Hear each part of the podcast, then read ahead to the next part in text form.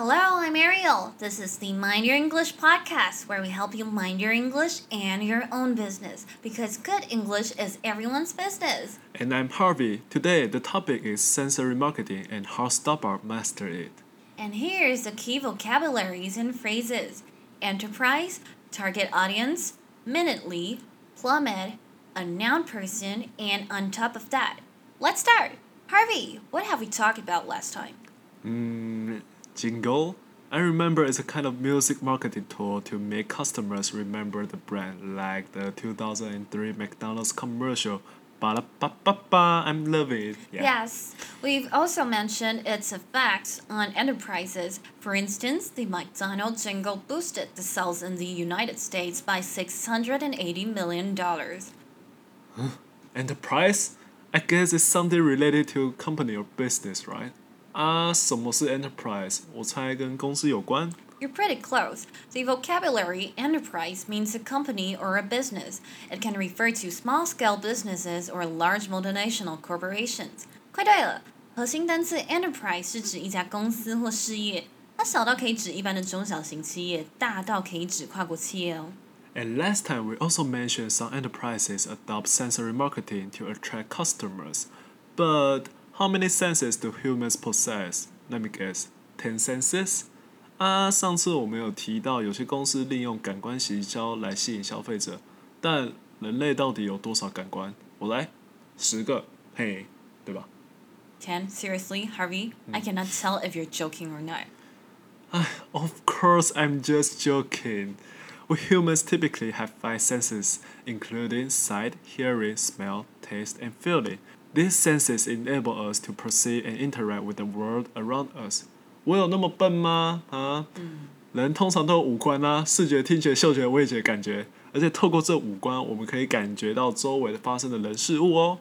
And companies, especially ones that sells good or services, utilize these senses to create marketing strategies. Therefore, therefore attracting target audience. The term target audience refers to a specific group of people for which a product or service is intended. For instance, if a company sells junior high school textbooks, its target audience would be junior high school students and their parents. 一般来说，公司都会运用人的五官来设计行销策略，进而吸引目标族群。核心单字 target audience 是指目标客群，也就是产品或服务的潜在消费者。 例如说，高中教科书出版商，他们的目标客群就是高中生和他们的父母。 So I'm kind of a big user of Shopee, the online shopping platform. So am I becoming one of its target audience? 所以说我是一个虾皮的重度使用者，我也要沦为虾皮的目标客群吗？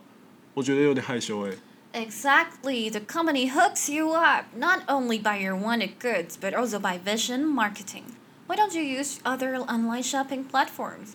没错，这家公司透过提供你想要的商品以及准确的视觉行销抓住你，不然你干嘛不用其他的线上购物平台？？Because the surface of Shopee is user friendly and the demos of products are all appealing to me.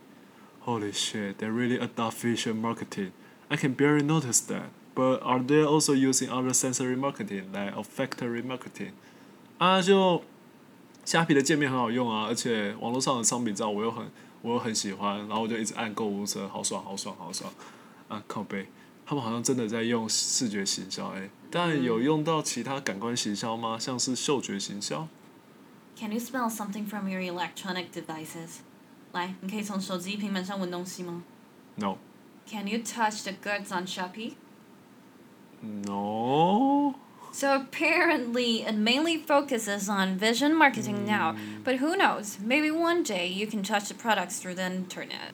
Mm, now I'm curious what enterprise uses the whole five senses marketing. 那真的有公司可以用到全部感官吗？来做行销？ Actually, one renowned company with which you're familiar applies all five senses of marketing well to the market. You're a coffee person, so 有啊，而且你还非常爱这间公司哦。拜托，你可是咖啡超人诶。 I'm not made out of coffee, Ariel. I just, I just, I just love drinking coffee. Ariel 大小姐，我爱喝咖啡，但我不是咖啡做的。 Harvey, a coffee person means someone who likes to drink coffee. The term a noun person is a common but informal phrase to say someone likes something or has a particular interest. For instance, I'm a dog person means I like dogs. I'm a basketball person, not a soccer person, means I like to play basketball, not soccer. 亲爱的 Harvey 先生，a coffee person 是指喜欢喝咖啡的人。这个片语虽然常见，但是比较生活化，我们不建议你在正式的场合使用。例如说，I'm a dog person 是指我喜欢狗狗 I'm a basketball person, not a soccer person. 是指我喜欢打篮球，而不是足球。Ah, so can I also say Ariel is a pervy person? Whatever. One more clue. The logo of this coffee brand is white and green. Starbucks? It's pretty obvious that Starbucks is good at vision marketing because you, the customer, can easily associate the iconic color with the brand. And Louisa, Taiwan's local coffee brand, is featured with orange. 你看 Starbucks 够厉害吧？单单用两个颜色就让你忘不掉这个品牌。那台湾本土咖啡品牌路易莎的品牌颜色就是橘色。Also, Starbucks stores are designed with a consistent look and feel, featuring warm lighting, comfortable seating, and rustic decoration to create a cozy and welcoming atmosphere. Ah, customers are also allowed to customize their orders to create a personalized experience, like you can replace milk with oat milk. Is this taste marketing? 对诶，每家星巴克的店面都有乡村装潢、舒适的座位，而且来创造一个很舒适又温暖的气氛。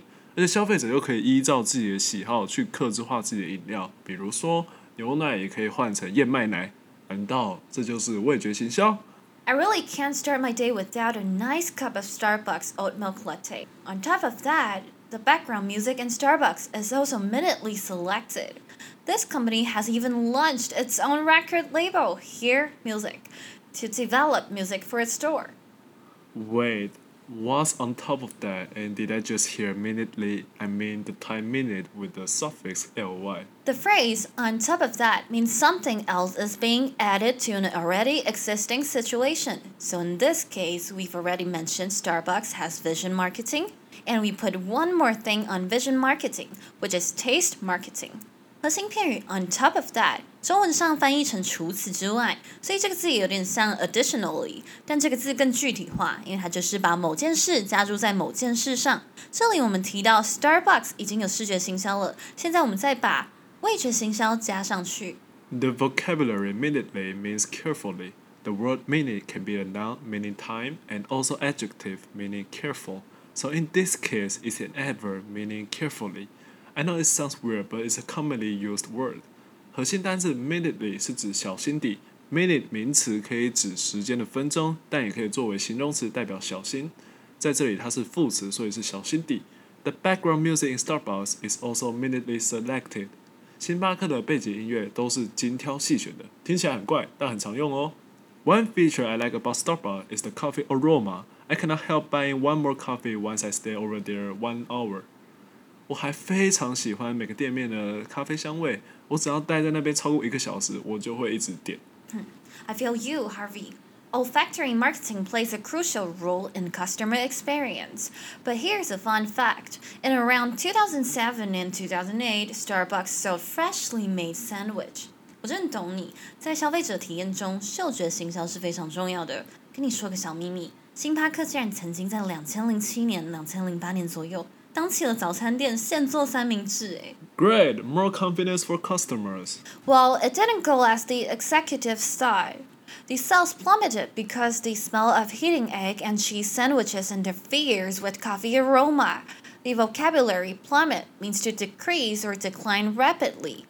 市场反应跟公司高层想的差很多。先跟你们报告结果，提供这项服务后，星巴克整体销售额就突然往下掉，哎。那你？ 搞嘛？闭嘴！一个煎蛋、火腿的油耗味破坏到了咖啡的香味了，臭死了。核心单词 plummet 是指急速下滑、减少。I'm so glad that the coffee aroma is still there in every Starbucks store. Ariel, don't you think we should start summarizing the key vocabularies and phrases for listeners? Yes, let's recap what we've mentioned. Enterprise means a company or a business. It can refer to small scale businesses or large multinational corporations. Target audience refers to a specific group of people for which a product or a service is intended. For instance, if a company sells junior high school textbook, its target audience would be junior high school students and their parents. Minutely means carefully. For instance, the background music in Starbucks is also minutely selected. Plummet means to decrease or decline rapidly. For instance, the sales plummeted because the smell of heating eggs and cheese sandwiches interferes with the coffee aroma. A noun person is a common but informal phrase to say someone likes something or has a particular interest. For instance, Harvey is a coffee person. Harvey likes to drink coffee. Last, on top of that means something else is being added to an already existing situation. For instance, Starbucks has a great vision marketing. On top of that, they are also good at taste marketing. And that's all for today, so stay tuned. See ya! See ya, ya.